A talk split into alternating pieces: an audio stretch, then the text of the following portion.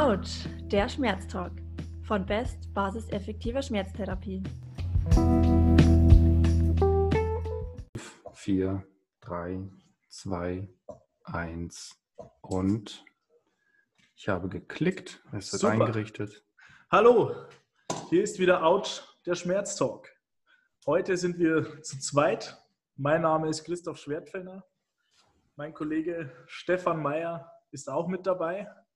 Die Technik Hi. laufen. Heute haben wir ein ganz besonderes Thema für euch dabei. Und zwar geht es heute um Schmerzen nach der Therapie beziehungsweise Schmerzen nach dem Training. Äh, was tut man in dem Moment? Der Frage wollen wir uns heute widmen. Ich und Stefan haben beide einiges an Erfahrung mit Schmerzen, auch im Zusammenhang mit, mit Training, würde ich sagen. Äh, ich glaube, da können wir ein paar spannende Dinge auch dazu beitragen. Aber bevor wir loslegen, Stefan, wie geht's dir? Ja, wie geht's mir? In meiner Urlaubswoche geht es mir deutlich entspannter als sonst. Bin, ich fühle mich nicht mehr so on fire wie sonst. Ähm, aber es fehlt mir ein bisschen. also der, der kleine alltägliche Adrenalinrausch, der kommt gerade nur durch Kaffee zustande. Aber ja, ich habe viel erlebt. Ich war ja mit Jonas unterwegs ähm, in den Bergen. Nein, was heißt Bergen? Wir waren in Thüringen In den Hügeln. und in den Hügeln waren wir, genau. Und wie einige in meiner, auf meinem Profil vielleicht schon gesehen haben, wir haben da einiges erlebt und auch gesehen und zum Beispiel auch Müll gesammelt. Uns ist dann nämlich bei einem wunderschönen Ausblick Müll aufgefallen. Das habe ich der hat die gesehen. Ausblick, der hat die Aussicht ein kleines bisschen verschandelt. Und dann haben wir uns rangemacht. Ich war mir erst nicht sicher, ob wir es machen sollen. Ähm, aber dann habe ich auch gedacht, okay, wenn wir es jetzt nicht machen, dann macht es halt keiner. Weil so wie wir weitergehen würden, würden halt auch andere weitergehen. Und dann haben wir angefangen. Also ich hatte glücklicherweise noch zwei Paar Handschuhe im Auto und dann haben wir fünf Stunden Müll aufgeräumt. Und es sind zehn Gummireifen zusammengekommen, ähm, viele, viele, viele Müllsäcke, Teppichreste, ähm, Dachpappereste, ähm, ich glaube über 50 oder 60 Glasflaschen. Also richtig, richtig viel Zeug und das, das verrottet ja auch nicht.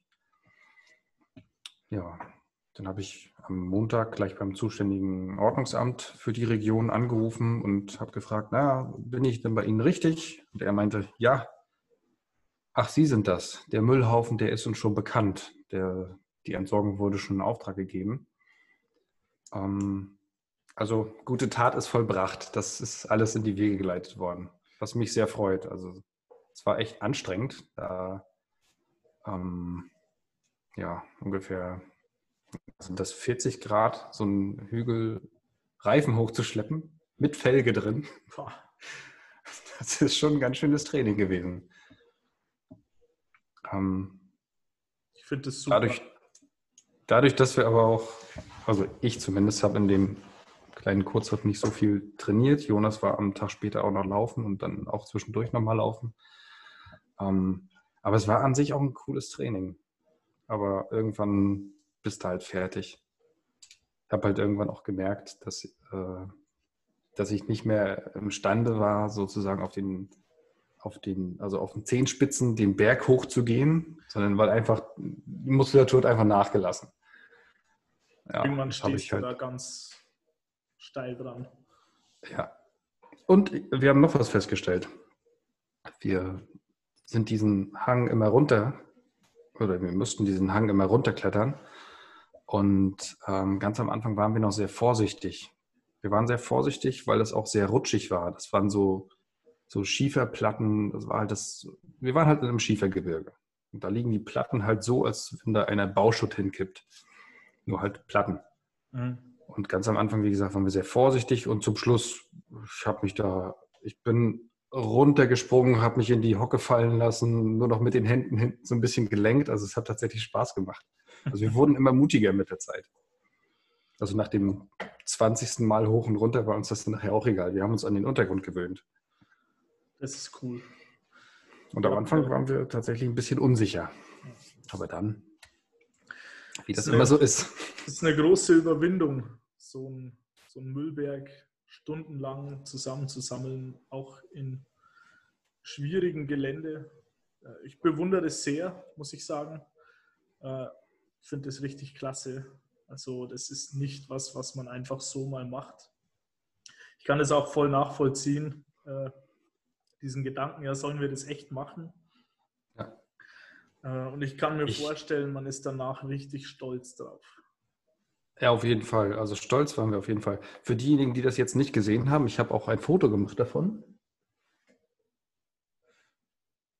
Da ist halt schon eine Menge Kram zusammengekommen. Ja, ein, und eigentlich war das eine sehr, sehr schöne Aussicht. Ich kann ich jetzt nochmal zeigen. Für diejenigen, die uns jetzt als Podcast hören, die das nicht sehen, Stefan hat gerade zwei Bilder in die Kamera gehalten. Das erste wirklich von dem riesen Müllhaufen, da ist alles Mögliche dabei, Fässer, Reifen, irgendwelches Schrottzeug, alles Mögliche. Und danach eben die Aussicht da im Schiefergebirge, richtig schön. Ist total schade, dass die Leute da auch einfach was, was wegwerfen, einfach Müll hinterlassen. Das stimmt. Und an dieser Stelle, falls euch mal so Müll auffällt, packt es an. Packt es an. Es laufen viel zu viele Leute vorbei. Selbst ich, ich wollte ja auch vorbeilaufen. Aber geht ran. Macht einfach. Ich gesagt, nö. Weiß ich nicht. Ich hatte Jonas so Fragen angeguckt und er hat auch nicht so richtig was dazu gesagt. Und dann habe ich es halt beschlossen, dass wir das jetzt halt machen. Aber stellt euch darauf ein, dass ihr echt viel findet und auch lange damit beschäftigt seid. Sein könntet ist ja halt eine potenzielle Sache. Ja. Es ist auf jeden Fall eine gute Sache.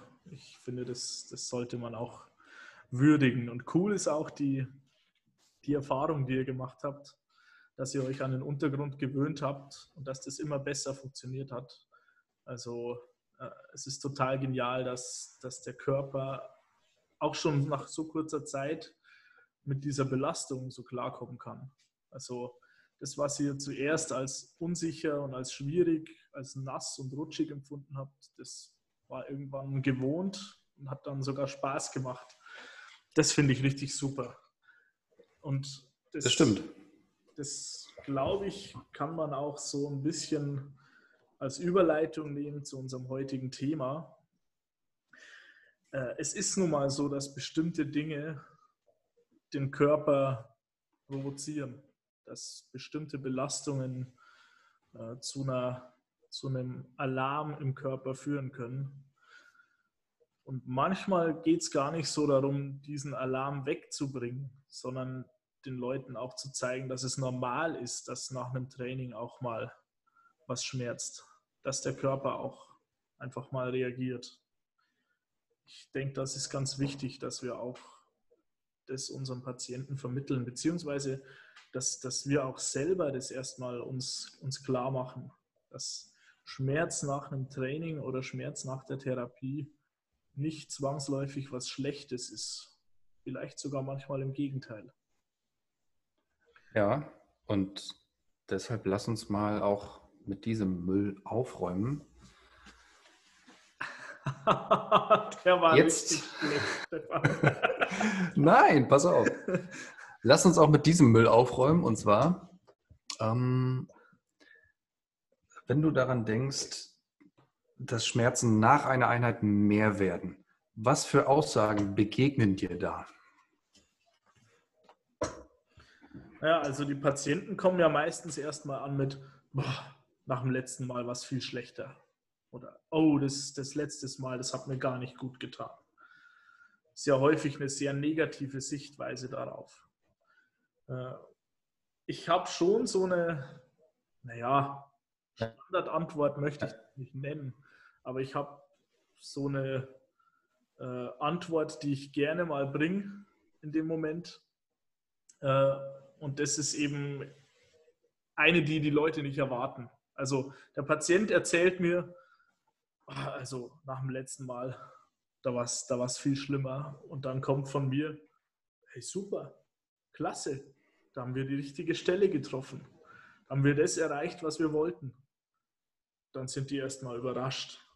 Aber solange das in einem gewissen Rahmen bleibt, ist es ja auch durchaus so, dass wir ja tatsächlich auch mal an eine gewisse Grenze gehen wollen. Wenn der Patient hinterher nicht total invalide ist, sondern sich nur dieses Gefühl verstärkt, ist es in der Therapie durchaus vielleicht auch mal hilfreich, dass der Therapeut mit dem Patienten mal gemeinsam durch diese Situation durchgeht. Da sprichst du auch schon einen wichtigen Punkt an. Es kann natürlich passieren, dass der Patient dann gar nicht mehr rauskommt oder im, im schlechtesten Fall, dass er sich dabei verletzt. Äh, das, das kann sehr ungünstig sein. Also das ist ja nicht das, was wir erreichen wollen. Denke, du hast es sicher auch schon erlebt, dass mal Patienten eine sehr starke Schmerzreaktion hatten. Ich, ich habe das schon mehrmals erlebt, nicht beabsichtigt, aber das kommt vor. Ähm, ein extremes Beispiel ist einer Bekannten von mir passiert. Äh, die hat eine Schulter untersucht. Das heißt, äh, einfach nur passiv bewegt und dabei ist der Oberarm gebrochen. Oh. Das, ja, das war in dem Moment ziemlich heftig äh, und überhaupt nicht vorhersehbar. Äh, die Konsequenz war natürlich eine eingehende Untersuchung und es wurden dann Knochenmetastasen gefunden äh, bei der Patientin oder dem Patienten. Es gibt natürlich Schmerzen, die nach einer Therapie oder nach Belastungen auftreten können, die irgendwie nicht in, in ein physiologisches Bild passen. Also ein Arm, der einfach nur beim Passivbewegen bricht, das ist nicht physiologisch. Da passt was nicht. Und Sei denn, deine Kollegin ist Weltmeister im Ringen und gibt da ordentlich Gas. Ja, nö, ist sie nicht. Und der, wenn der Patient nicht abklopft, selbst schuld. Knack. So. Geht wieder.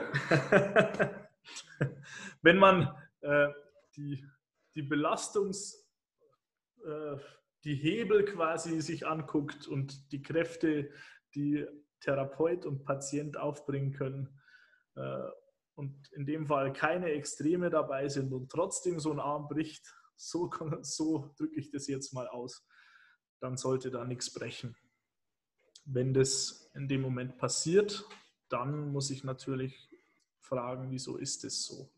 Und das sind wahrscheinlich auch die zwei unterschiedlichen Denkweisen, die wir heute, äh, denke ich, in den Vordergrund stellen sollten. Äh, zum einen, wir wollen Schmerzen durchaus mal provozieren. Äh, es ist okay, wenn es auch mal schmerzt in einem gewissen Rahmen, aber wir müssen uns sicher sein, dass hier nichts Ungutes im Gange ist. Also dass da keine pathologischen Mechanismen dahinter stecken, die für uns gar nicht das Thema sind. Das sollten wir uns immer bewusst machen.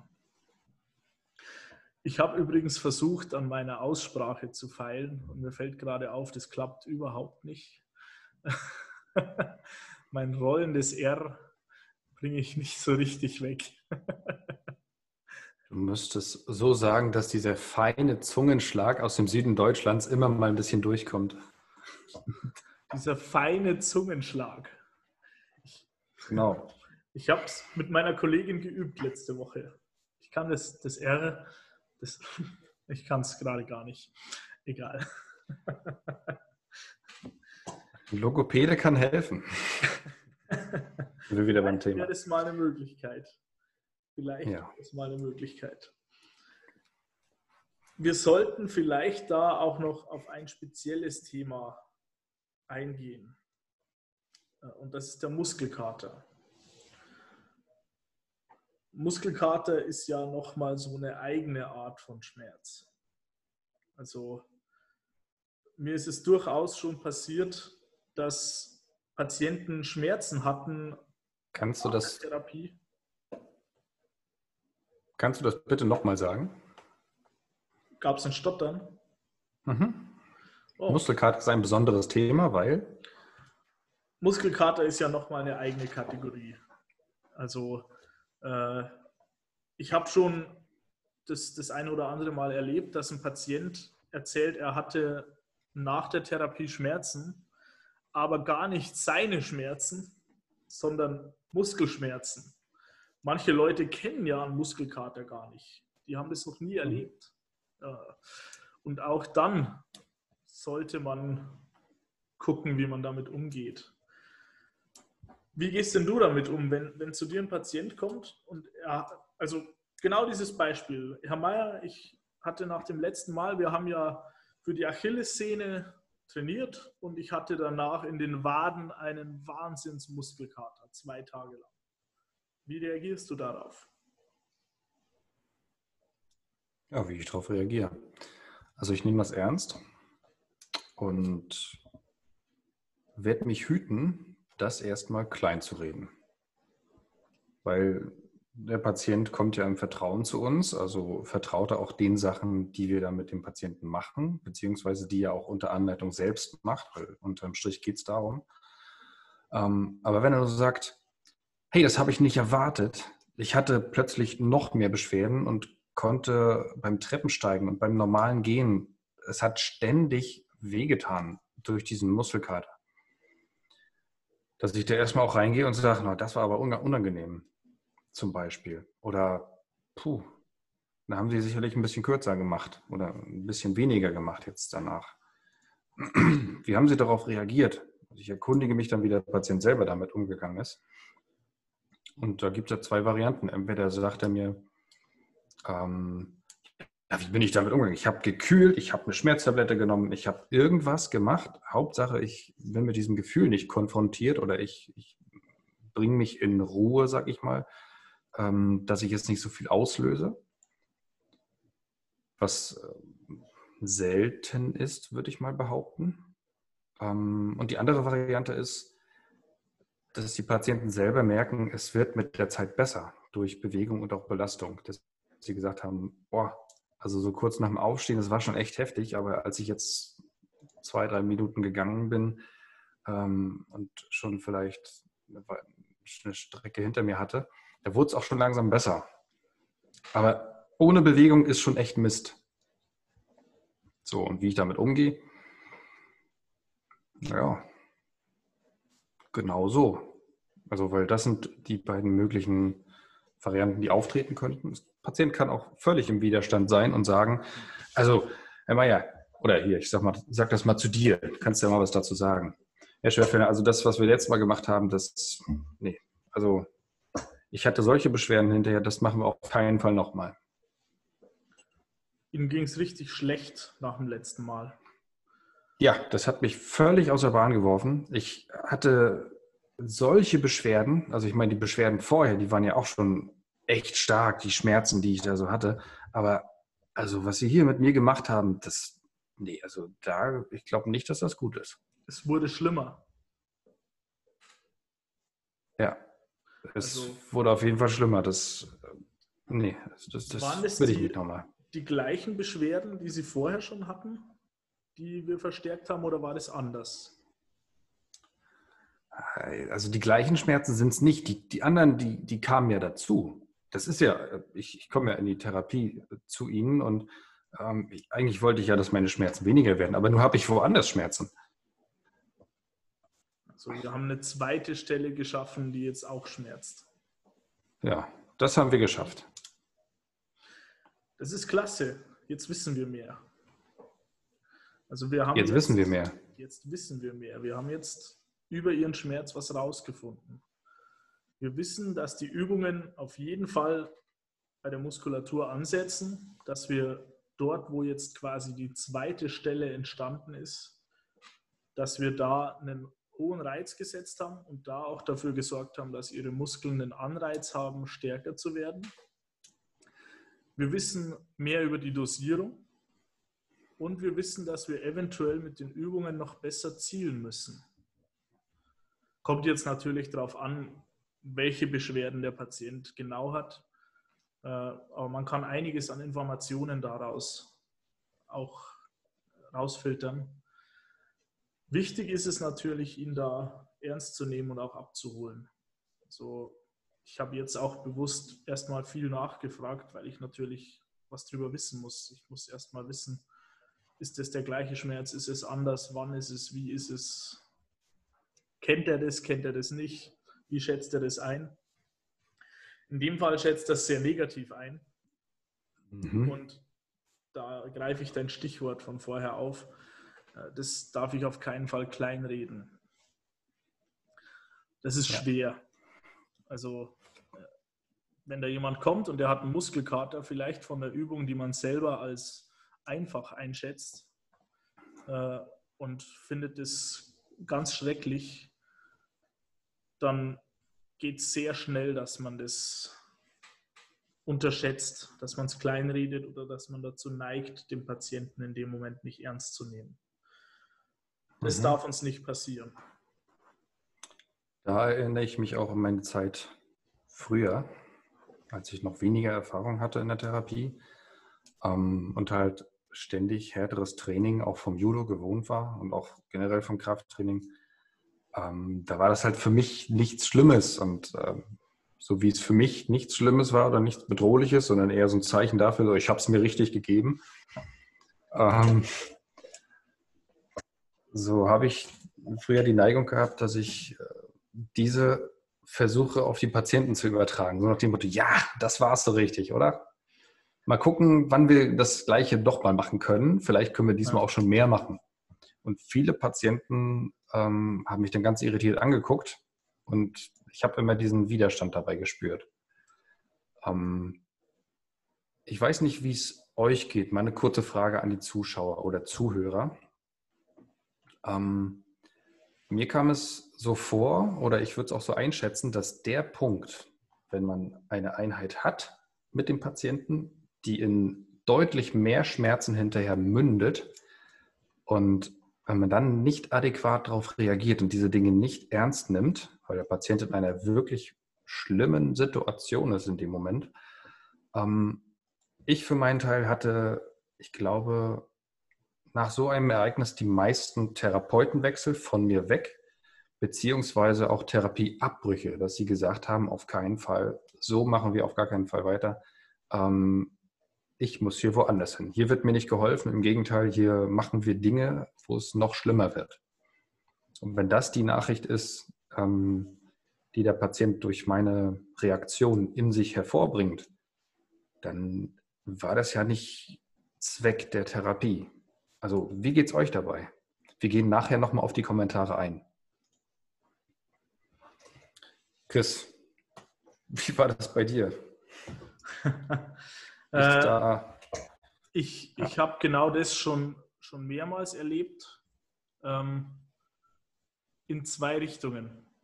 Also die, die du beschreibst, äh, dass man den Patienten entweder adäquat abholt und es schafft, ihn ernst zu nehmen und dann auch mit ihm gemeinsam die Kurve kriegt. Das gelingt mir immer besser, aber bei weitem nicht immer. Aber auch eben das andere Extrem, dass es da immer wieder Wechsel gibt. Das gilt übrigens nicht nur für aktive Therapie. Das gilt auch äh, für Triggerpunktbehandlungen, wo die Leute danach Schmerzen hatten. Auch das habe ich erlebt. Ja. Ich habe noch das andere ähm, erlebt und da greife ich jetzt einen Kommentar auf von Patrick, Patrick Rotter, der hier geschrieben hat, ähm, die logische Konsequenz, wenn jemand Schmerzen nach einer Übung hatte, ist ja die Übung zu wechseln oder die Intensität zu verringern. Ähm, das habe ich auch schon häufig gemacht. Äh, ja, Intensität verringern Ja, mache ich immer noch. Die Übung zu wechseln versuche ich zumindest längerfristig zu vermeiden. Aus dem Grund, weil ich dem Patienten, ich rede jetzt nicht von Muskelkater an einer anderen Stelle, sondern von einer Übung, die den Schmerz provoziert hat. Wenn ich mit einer Übung den Schmerz provozieren konnte und ich einen Graded Approach versuche, das heißt, ich versuche das Nervensystem daran zu gewöhnen, beziehungsweise das Nervensystem quasi weniger äh, auf diesen Reiz ansprechen zu lassen.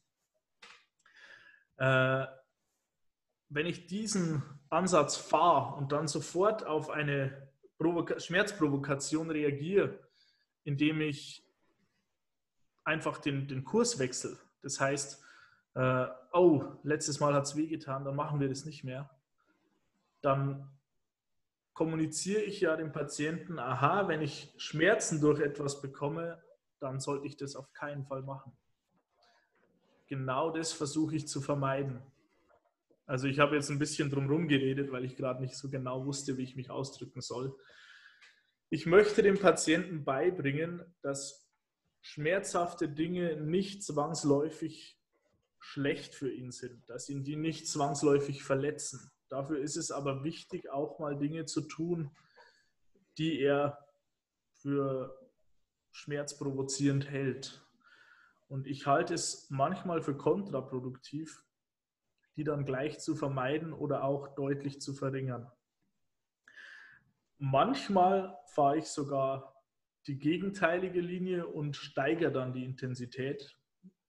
Äh, also gerade bei Arthroseschmerzen mache ich immer wieder diese Erfahrung, dass eine hohe Intensität, eine sehr hohe Intensität teilweise weniger schmerzt als eine eher geringe Intensität mit, mit vielen Wiederholungen. Das kann auch das Verständnis manchmal beeinflussen. Stefan, war das verständlich, was ich rüberbringen wollte?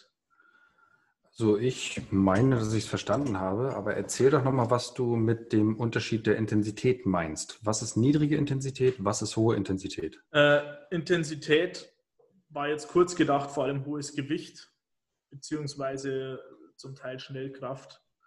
Ähm,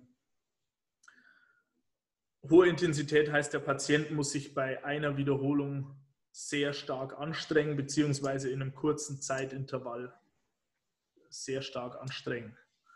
Äh, das würde ich teilweise eben dann sogar erhöhen, wobei das sollte passen. Also das mache ich in der Regel nicht. Ich verstehe den Ansatz und fahre den auch selber immer wieder, die Intensität zu verringern, äh, das Gewicht zu verringern, das Volumen zu verringern, was auch immer. Ähm, Trotzdem, also gerade dann die Übung zu wechseln, halte ich nicht immer für angebracht. In dem Fall, den wir vorher konstruiert haben, dass ein Muskelkater an einer anderen Stelle aufgetreten ist und gar nicht vielleicht der Effekt eingetreten ist, den ich wollte, da würde ich unter Umständen die Übung wechseln. Aber pauschal beziehungsweise äh, die logische Konsequenz, die Übung zu wechseln bzw. die Intensität zu verringern, wenn ich Schmerzen damit ausgelöst habe, würde ich nicht sehen. Teilweise im Gegenteil. Also zusammengefasst, wenn eine Übung, die wir in der Therapie gewählt haben, mehr, Schwer mehr Schmerzen hervorruft, dann ist das grundsätzlich erstmal ein Zeichen, dass der Patient mit seinem Nervensystem und allem, was dazugehört, diese Übung so toleriert oder auch nicht toleriert, dass er auf die Übung entweder reagiert, indem er weitermachen kann am nächsten Tag oder auch danach oder mhm. überhaupt, oder die Belastung ist so hoch oder so fremd oder ungewohnt oder so, so unbequem und unangenehm, auch allein in der Vorstellung, dass der Patient hinterher in einen Schutz geht. Quasi seinen Schmerz verstärkt. Ja. Also der Körper toleriert es dann in dem Moment grundsätzlich. Es sei denn, wir haben es jetzt hier wirklich mit ähm, ernsteren ähm, Geschichten zu tun, weiß ich, instabile Brüche oder andere frischere Verletzungen, sage ich mal, aber nicht die Schmerzen, die schon seit einer ganzen Weile da sind. Ja. Also Übung wird ausgewählt, Patient reagiert entweder damit, dass er es toleriert oder dass er mit einer erhöhten Schmerzantwort antwortet, beziehungsweise auch fürs Verständnis, dass er dann halt im Schutz steht. Das ist, glaube ich, Patient, auch und der Patient schaut uns mit fragenden Augen an, was ist das? Ich habe was gemacht und jetzt tut es mehr weh. Wie soll ich damit umgehen? Ein Vorschlag ist ja von dem Patienten, das machen wir nicht nochmal, oh Gott. Was ja auch zum ausgedrückten Gefühl, also dem Schmerz, passt. Oder er fragt, ja, was machen wir denn jetzt? Chris, was machen wir denn jetzt? Wie schätzen wir das ein? das ist genau der Punkt wichtig ist, dass wir dem Patienten einen Einblick geben, warum das jetzt überhaupt so ist, dass er das verstehen kann. Äh, es wird sehr schwer werden, jemanden davon zu überzeugen, eine schmerzhafte Übung nochmal zu machen, wenn er nicht weiß, wieso. Die meisten werden wissen wollen, wieso soll ich jetzt diese Übung, die wehgetan hat, nochmal machen wo ich dem das doch gerade gesagt habe. Das heißt, wir sollten dem Patienten wirklich erklären, woran das liegen kann. Also der Klassiker ist ein Flare-up. Stefan? Jetzt gerade beim Erklären, ganz schmaler Grad.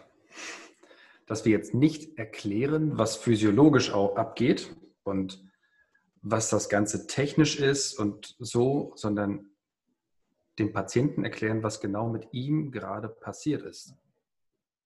Also die fachlichen Dinge, die können wir erklären, aber die müssen zu dem Fall passen. Man kann Riesenvorträge über Schmerzen halten in dem Moment. Ähm, kann auch so wirken, als wenn wir uns in der Situation, wenn der Patient sich unsicher fühlt, wie er darauf reagiert, kann sein, dass er unsere fachliche Antwort auch so bewertet, dass er mit, mit uns nichts anfangen kann, dass wir halt nur die Theorie verstehen. Ja. Aber in der Therapie ist gerade die, die Beziehung zum Patienten ja so wichtig. Deshalb müssen wir das so erklären oder fragen, naja, wollen Sie wissen, wie ich das einschätze gerade? So, ne, erstmal sagt, naja, klar, bin ja hier. Ja. Dann haben wir erstens die Erlaubnis. Und zweitens, nehmen wir Bezug auf den Patienten. Wir können auch reflektieren, wie er die letzte Übung ähm, in der letzten Einheit gemacht hat. Dass er sich hinterher vielleicht sogar gut gefühlt hat. Und dann eine Schmerzantwort gekommen ist. Chris, ich sehe, dass du deinen Finger gehoben hast. Ich habe ein passendes Beispiel. Ich habe aktuell einen Patienten, äh, der nach einer äh, Sprunggelenksverletzung äh, bei mir in Behandlung ist, äh, auch mit äh, knöchernen Begleitverletzungen, sage ich mal. und seit ein paar Wochen kann er wieder voll belasten, ist auch schon ganz gut unterwegs. Teilweise hat er eine Schwellung. wir haben an der Sprunggelenksmobilität gearbeitet, haben auch das Sprunggelenk belastet und in verschiedene Richtungen auch bewegt, belastet mit Lunges, Variationen und Ähnlichem. Am nächsten Tag war er arbeiten. Er arbeitet im Verkauf, das heißt, er ist halt auch den ganzen Tag gestanden und gegangen. Und abends nach seinem Arbeitstag war der Fuß leicht gerötet und geschwollen.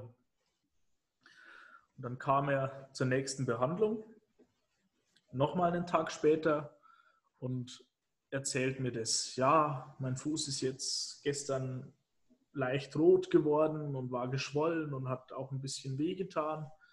Was war denn da los?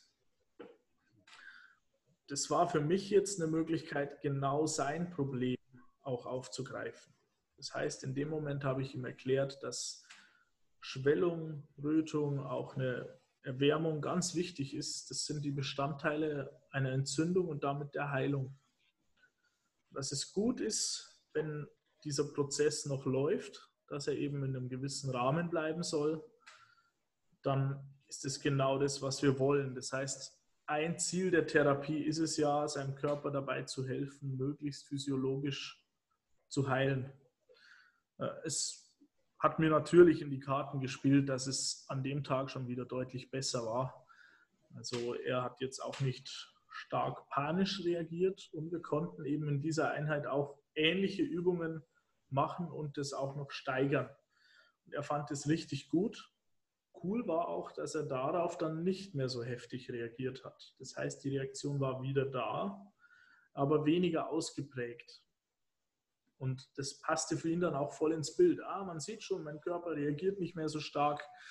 Äh, er hat es dann einen Knochenkater genannt. Also, Ein Knochenkater, das habe ich ja, ja noch nie gehört. Ich auch nicht. Aber das, das fand ich klasse. Also ein Muskelkater ist ja auch so. Man nimmt den Muskel zum ersten Mal wieder richtig her, vielleicht auch nach einer Verletzung und dann hat man den Muskelkater.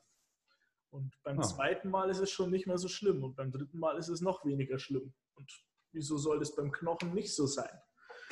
Ich fand ein es einen sehr schönen Begriff, ein Knochenkater. ein Knochenkater. Ganz klar, das ist ja. ein Knochenkater. Habt ihr auch schon mal irgendwelche solche Begriffe gehört vom Patienten? Das würde mich jetzt mal interessieren. Knochenkater, das kannte ich bis jetzt noch nicht. Schreibt das mal bitte unten in die Kommentare. Wie sieht es denn in den Kommentaren aus, Stefan? In den Kommentaren ist immer so einiges los. Die letzte Frage, die kam von der lieben Anna, von Anna Zwerens. Welche Erklärungsmodelle und eventuell Metaphern nutzt ihr für Flare-Ups oder auch den Zusammenhang der Schmerztoleranz und Gewebetoleranz bei Belastungssteigerung? Also, wie erklären wir einen Flare-Up? Oder dass ein Gewebe, das noch nicht so, also die, die eingesetzte Belastung, vielleicht das Gewebe toleriert. Moment, jetzt muss ich doch nochmal gucken. Knochenkater. Ganz einfach. Äh, tatsächlich funktioniert ein Kater nicht nur als Muskelkater ziemlich gut, äh, sondern auch ein Kater nach äh, Alkoholgebrauch äh, da ist es im Grunde ganz ähnlich. Also ein, ein 16-Jähriger, der zum ersten Mal in seinem Leben Alkohol trinkt und das überhaupt nicht einschätzen kann, der wird halt am nächsten Tag Kopfschmerzen haben, über der Kloschüssel hängen, was weiß ich nicht was. Der wird einen Kater haben. Sein Körper wird auf dieses, dieses Gift äh, heftig reagieren. Mit 18 ist er dann vielleicht daran gewöhnt, weil er in Sturm- und Drangzeiten jedes Wochenende die Stadt unsicher macht und was weiß ich, wie, viel, wie viele Shots kippt, äh, da wäre nach derselben Menge gar nichts mehr los. Das heißt, auch daran gewöhnt sich der Körper Schritt für Schritt. Wenn er aber eine Dosierung nicht gewöhnt ist oder wenn andere Faktoren dazukommen, zum Beispiel, dass er nicht genug getrunken hat, dass er nicht genug geschlafen hat, dass es ein billiger Fusel war, was weiß ich, dann kann es auch später noch zu einem Flare kommen. Also zu einem Kater, obwohl er es gewöhnt ist oder bis zu einem gewissen Grad gewöhnt ist. Vielleicht liegt er auch nur daran, dass er eben in der Fastenzeit keinen Alkohol getrunken hat und beim ersten Mal gedacht hat, er kann gleich wieder die gleiche Menge saufen wie vorher. Also als Metapher. Deutsch, wenn man das auch so sagt. Genau. Als Metapher ist, ist Alkohol oder der Kater, äh, glaube ich, schon geeignet. Manche können damit sehr gut was anfangen. Ja, das stimmt. Also lange kein Alkohol getrunken zu haben und dann wieder das reguläre Glas Sekt oder zwei Bier trinken, das kann schon was auslösen, dass der Patient oder der Mensch ähm, schon wieder deutlich etwas spürt. Also nach, ja. nachdem er lange solche Sachen, solche Belastungen nicht gewöhnt war. Ja. So ist es. Mhm. Es ist aber nur eine mögliche Metapher. Also zu Flare-Ups, ich meine, die bekannteste ist, oder das ist jetzt nicht direkt zu Flare-Ups, ja doch, das passt auch zu Flare-Ups, ist, ist die Bergmetapher von, von Butler und Mosley. Die nutze ich sehr gerne am Patienten in vereinfachter Form. Das heißt, ich zeige auch mal mit den Händen einfach an. Äh, wenn die Belastung für den Körper steigt, also für diejenigen, die mich jetzt nur hören, ich zeige jetzt mit einer Hand an, äh, das ist echt schwer rein für Zuhörer zu erklären. Ist egal. Mach's anders. ich mache es ohne Anzeigen. Für Patienten mache ich das normalerweise mit den Händen mit. Äh, wenn die Belastung für den Körper steigt und an einen gewissen Punkt kommt, wie es zum Beispiel äh, bei so einer Flasche der Fall ist. also das heißt, die Flasche wird immer voller und an irgendeinem Punkt würde die übergehen. Wenn das passiert, ist es zu spät, dann verletzen wir uns quasi. Unser Körper ist aber in der Lage, mit Hilfe des Nervensystems, auch mit Hilfe des Immunsystems, abzuschätzen, ob Gefahr herrscht. Das klappt nicht immer zu 100 Prozent, aber doch sehr gut. Das heißt, schon bevor die Flasche überläuft, an einem gewissen Punkt wird unser Körper Alarm geben, wird er reagieren in Form von Schmerz, in Form einer Entzündung, was auch immer, in Form quasi auch eines Flare-ups, eines Aufflackerns von Symptomen. Je nachdem, wie unsere Verfassung ist, kann das sehr unterschiedlich ausfallen. Das heißt, es kann sein, dass wir eine sehr kleine Flasche haben, wo einfach nicht viel Flüssigkeit, nicht viel Belastung Platz hat. Dann kommt es logischerweise schneller zu einem Flare-up oder auch schneller zu, einer, äh, zu einem Überfließen.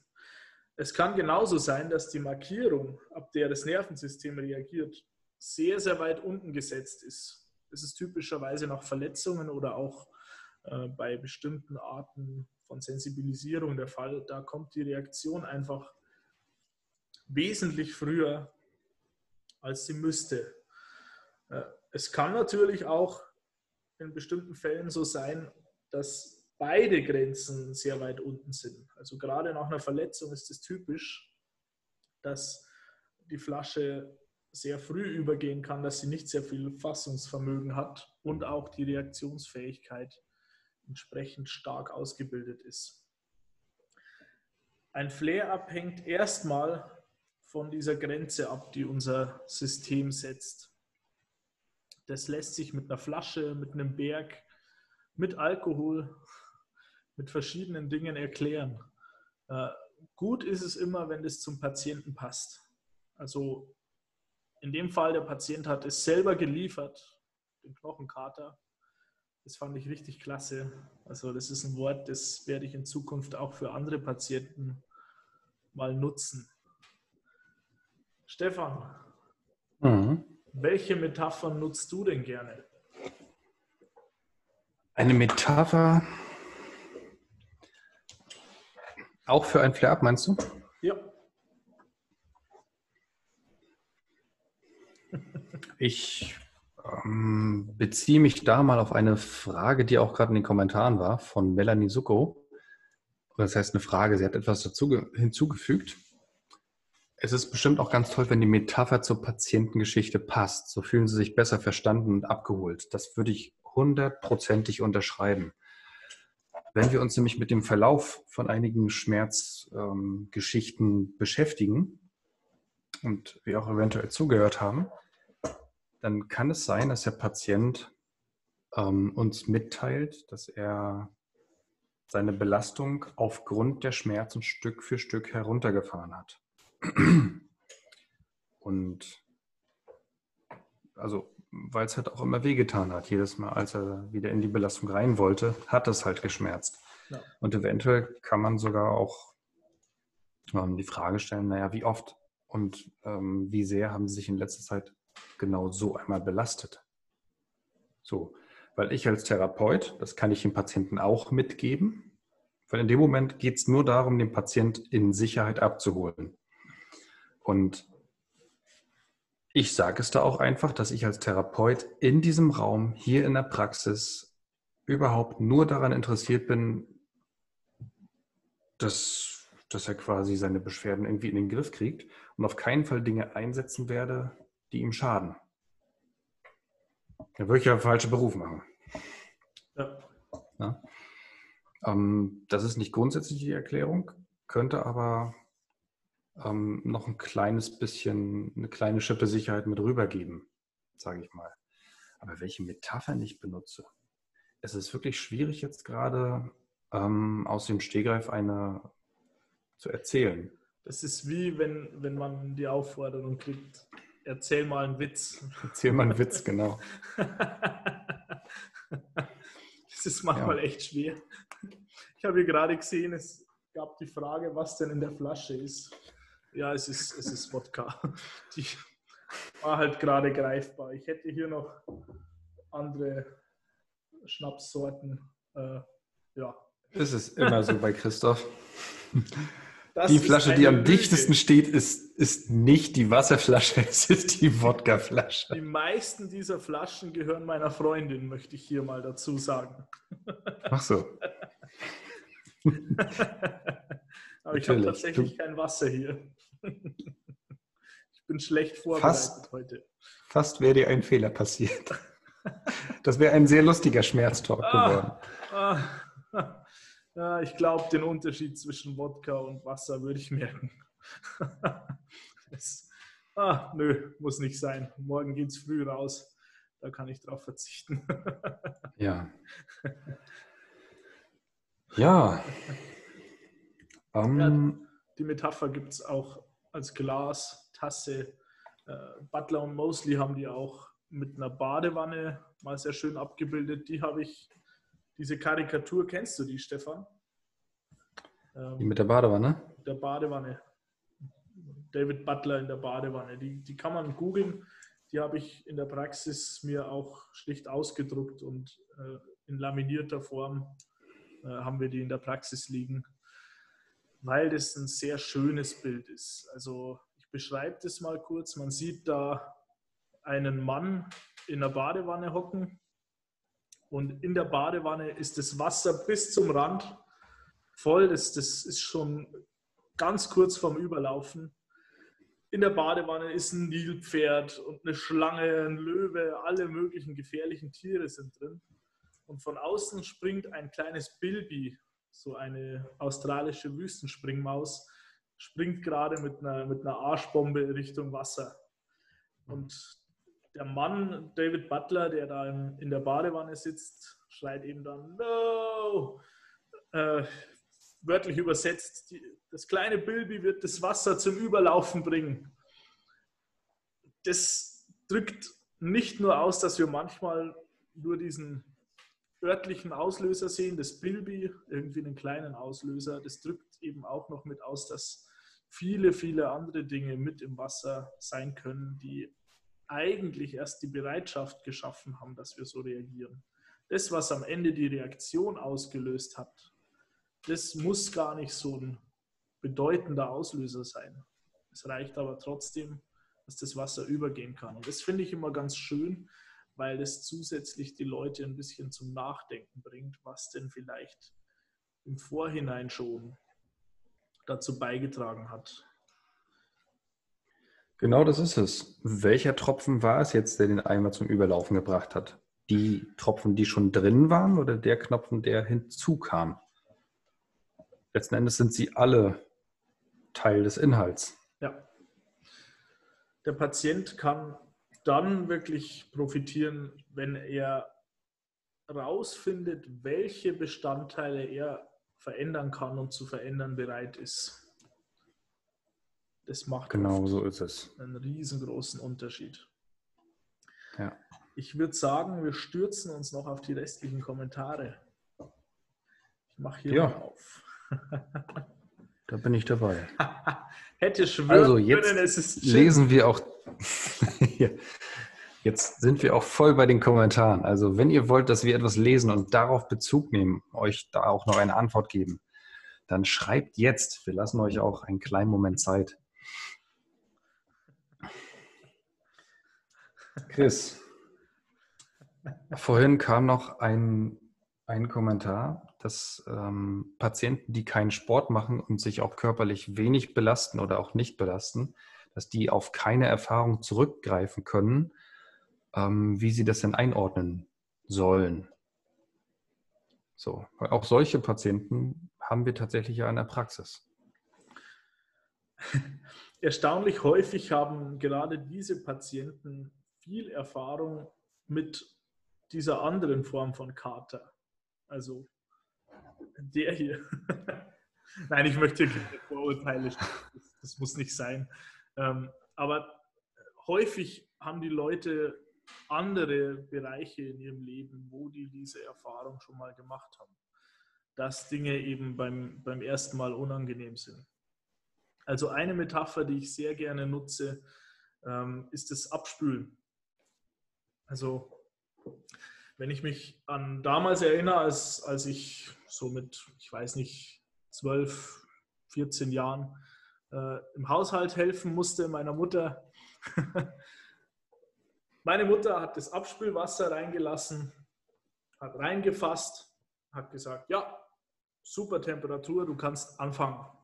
Ich habe reingefasst und boah, Alter, war das heiß. Äh, so heiß war es gar nicht. Also es hat weder mich noch meine Mutter verletzt. Äh, nur mein Körper, Schrägstrich, mein Schutzsystem war das nicht gewöhnt. Abwaschen. Genau. Ja, dadurch hat es reagiert. Und so ähnlich funktioniert es auch äh, beim Sport. Wenn mein Körper diese Belastung nicht kennt, dann wird er beim ersten Mal einfach wesentlich heftiger reagieren als bei einer Sache, die er schon lange gewöhnt ist. Mhm. Hm. Ein Wolltest du was sagen, Chris? Ja, ein toller Kommentar von Stefanie Liegfeld. Wieso ja. hat man eigentlich bei einigen Übungen, die man regelmäßig macht und wo sich vielleicht nur die Wiederholung ändert, immer noch hin und wieder Muskelkater? Man ist die Übung doch gewöhnt. Naja, das, das muss nicht zwingend sein. Also gerade wenn man die Wiederholungszahlen verändert, kann es eben durchaus sein, dass, dass man diese Wiederholungszahl nicht gewöhnt ist. Es kann auch ein Zeichen sein, dass du adäquat steigerst. Das wäre ein sehr gutes Zeichen. Äh, abgesehen davon ist Muskelkater sehr, sehr individuell. Also ich kenne Leute, die kriegen nie Muskelkater. Einfach nie. Ich habe ich hab eine Patientin, die sich ihr Leben lang noch nicht stark sportlich betätigt hat, die das auch jetzt nicht macht, außer bei mir in der Therapie, da muss sie echt schwitzen. Und da sagt sie selber auch immer, ich kriege keinen Muskelkater. Und die bekommt keinen. Die kriegt keine Flare-Ups, die kriegt keinen Muskelkater, der geht es immer super danach, obwohl ich die bis zum letzten ausschinde, sage ich mal. Aber so ist eben nicht jeder. Manche Menschen kriegen einen stärkeren Muskelkater, auch über einen längeren Zeitraum. Und dann reicht eine Variation im Training, um den auch wieder auszulösen. Im, speziell im Kraftsportbereich freut man sich darüber meistens, weil das zeigt, ah, okay, ich habe eine Variation drin, die weiterhin meinen Körper fordert. Das ist es, was wir haben wollen. Natürlich kann man sich auf der anderen Seite auch die Frage stellen, ist es vielleicht jedes Mal das Bilby, das ich in die Badewanne springen lasse. Also ist es gar nicht die Gewöhnung des Muskels, sondern sind hier noch andere Faktoren, die den Muskelkater wieder mit anfachen. Das, das kann im Fall der Fälle ebenso sein. Also auch Muskelkater ist eine Sache, wie hier Sabrina auch schreibt, die eben biopsychosozial ist am Ende.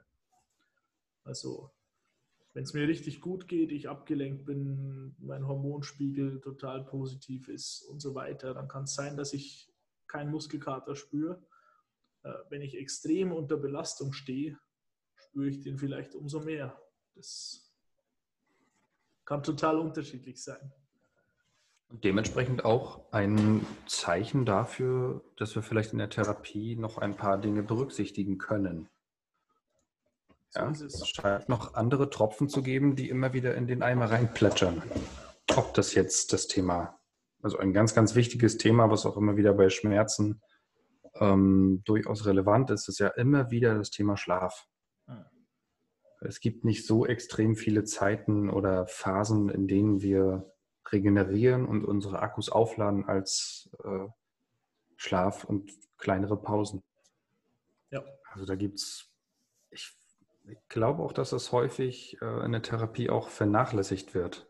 Gerade Schlaf, das hat ja wirklich einen, einen riesigen Einfluss aufs gesamte Nervensystem und auch auf unsere innere Haltung, auf ähm, unsere Wider Widerstandsfähigkeit, was äh, nicht nur Planänderungen angeht, sondern auch Widerstandsfähigkeit gegenüber ganz, ganz vielen Dingen. Also das, ja, vielleicht kann es auch der Schlaf sein. Ich habe hier gerade das, das, also es ist nicht ganz der Schlaf, aber die Pausen. Ich habe hier gerade das, das perfekte Beispiel. Ich habe eine Patientin, die arbeitet selber in der Praxis, in der Arztpraxis und die schmeißt den Laden alleine. Also die kennt sich aus, die, die weiß voll Bescheid. Die Ärztin ist schon länger gesundheitlich nicht sehr fit. Das heißt, alle Termine dort laufen momentan per Video, aber nicht so, dass die Leute zu Hause sind, sondern die kommen in die Praxis und dort steht der Laptop. Die Ärztin ist aber zu Hause und macht die Sprechstunden von dort aus. Das ist ein bisschen, bisschen ungewöhnlich und bedeutet natürlich für die äh, Sprechstundenhilfe oder quasi für die, für die Angestellten überhaupt massive Mehrbelastung, weil alles, was in der Praxis so anfällt, müssen erstmal die erledigen und stemmen. Und es ist so eine, die ist immer auf 200. Also immer. Die ist voll in Fahrt, die ist ständig auf Adrenalin, die ist. Boah, du musst dir vorstellen, bei der Frau komme ich teilweise vielleicht dazu, zehn Wörter zu sagen in einer Einheit. Du weißt, ich spreche selbst nicht wenig. Ich wollte es gerade sagen. Und für diejenigen, die Christoph kennen, wissen, diejenigen wissen, was das heißt. Weil Christoph ist jemand, der tatsächlich gerne redet. Kann ich nicht abstreiten. Jedenfalls Deshalb der Podcast. Es, auch das. Jedenfalls ist es aufgefallen, dass sie sich sehr schwer tut, sich Pausen zu nehmen. Also sie hat auch was gesagt, was ich häufiger von Patienten höre. Naja, das ist halt das Erste, was man dann schleifen lässt. Wenn es mal stressig wird, das Erste, was man weglässt, sind die Ruhepausen. Ja. Was manchmal genau zu dem gegenteiligen Effekt führt. Das Stressige wird noch stressiger und man verplempert noch mehr Zeit mit unwichtigen Dingen, weil man nicht mehr so effektiv ist, weil man Schmerzen bekommt und so weiter.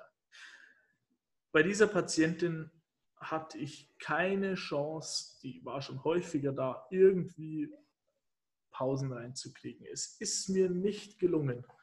Letzte Woche habe ich mal wieder so ein, ja, fast schon ein kleiner Gag. Es gibt so in, in der Schreibtischergonomie diese Augenpausen. Das heißt, die Leute sollen die Augen schließen und sich einfach mal die Hände auf die Augen halten. Also auch für diejenigen, die uns gerade zugucken oder zuhören, macht es ruhig mal ein paar Sekunden. Das ist echt angenehm einfach mal die Augen schließen. Stefan probiert es auch gerade. Die Augen schließen, die Hände drauflegen. Das, das kann total gut sein. Einfach mal kurz den Augen eine Pause geben. Und das fand sie super. Das hat sofort ihre Kopfschmerzen verringert. Das war dann ihre Hausaufgabe. Und es ist das erste Mal, dass ich erlebe, dass diese Frau sich bewusst Pausen nimmt. Und ihr geht es deutlich besser da geht es deutlich besser. Ich meine, das ist jetzt eine Anekdote und läuft erst eine Woche, aber klasse. Also man kann da schon einiges bewirken, auch über eben verschiedene andere Richtungen.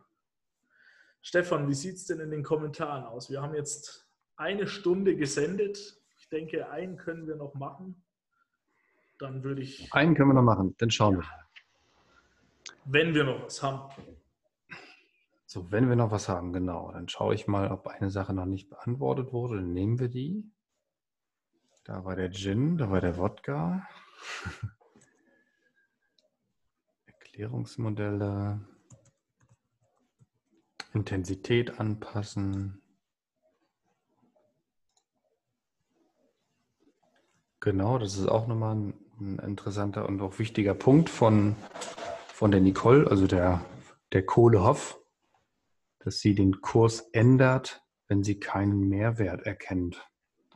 Und solange der Mehrwert für den Patienten immer noch bedeuten kann, Belastungskapazität aufzubauen als Antwort, kann das Weiterführen der Übung auch durchaus Sinn machen. Oder mhm. macht es dann Sinn? Was haben wir denn noch? Ich glaube, Chris, wir sind am Ende angekommen. Super, super. Dann würde ich gerne ein kurzes Fazit ziehen.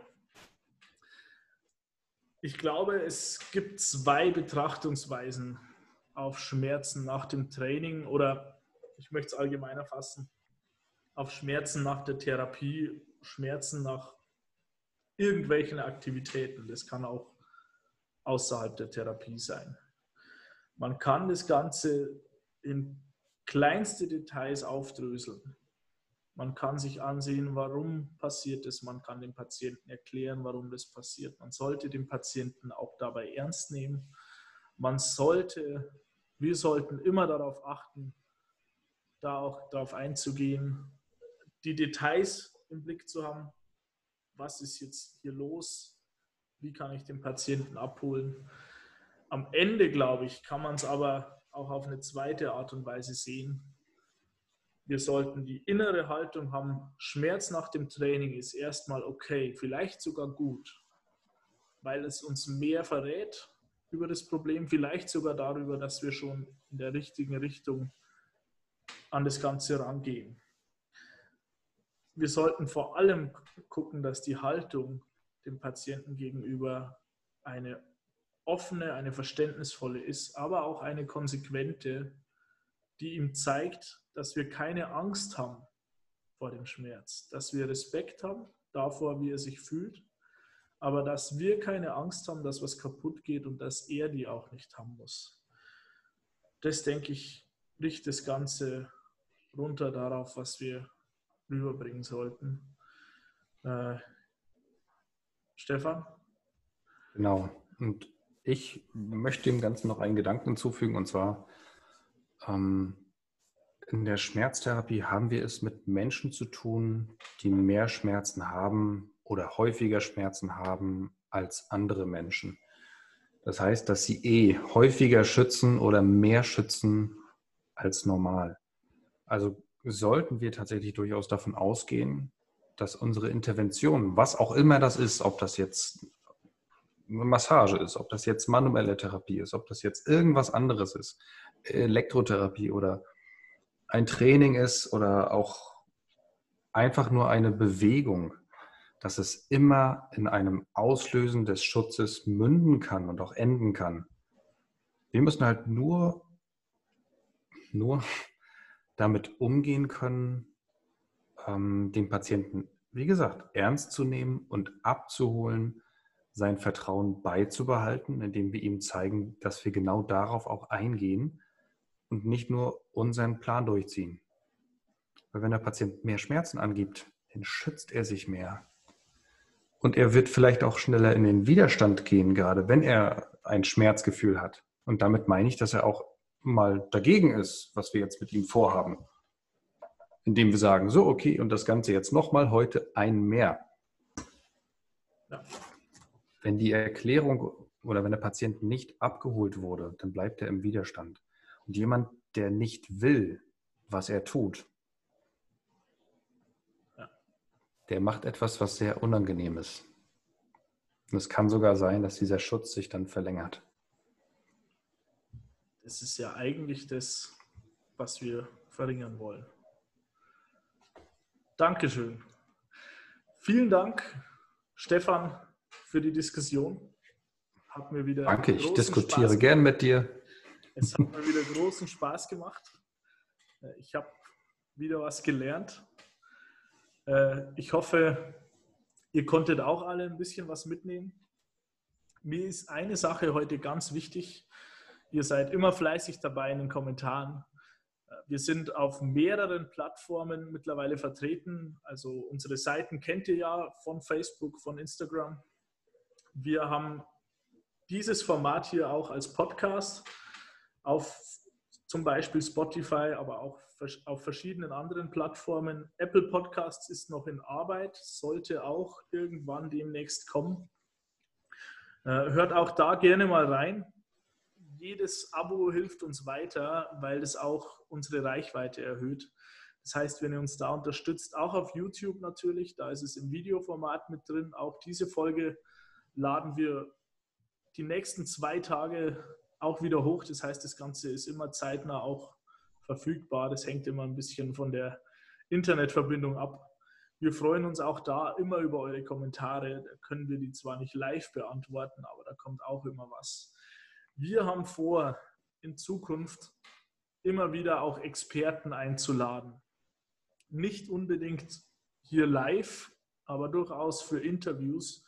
Wir wollen Leute mit im Podcast, mit in den Folgen haben, die was zu sagen haben, die sich im Bereich Schmerz, im Bereich Kommunikation und in allen Bereichen, die hier eine Rolle spielen. Und ihr wisst, es sind viele, die sich da auskennen, die was zu sagen haben. Wir haben da schon ein paar Kandidaten, die wir auch bereits kontaktiert haben. Da wird in nächster Zeit einiges kommen. Es wird nicht alles hier immer auf Facebook live sein, beziehungsweise das wenigste davon. Das heißt, es lohnt sich auch, uns auf diesen Kanälen zu folgen. Wenn ihr da Vorschläge habt, wenn es Themen gibt, die euch brennend interessieren oder wenn ihr auch sagt, ich habe hier einen Bekannten, der ist Spitzenklasse auf diesem oder jenem Gebiet. Schlagt uns die Leute vor, schlagt uns die Themen vor, klickt, was das Zeug hält, schreibt uns in die Kommentare, stellt uns Fragen. Wir freuen uns drauf. Wir hoffen, wir können da was draus machen und wir freuen uns immer, wenn wir von euch was hören. Das war's. Stefan, vielen Dank. Wir gehen offline. Wir sehen uns. Ciao. Wir sehen uns. Ciao.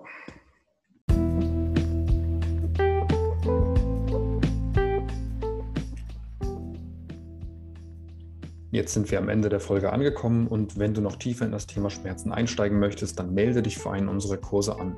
Die Adresse lautet www.best-therapie.com/Kurse. Und damit du keine Neuigkeiten oder Events in deiner Nähe verpasst, setze dich auf unsere Warteliste auf www.bestliste.de.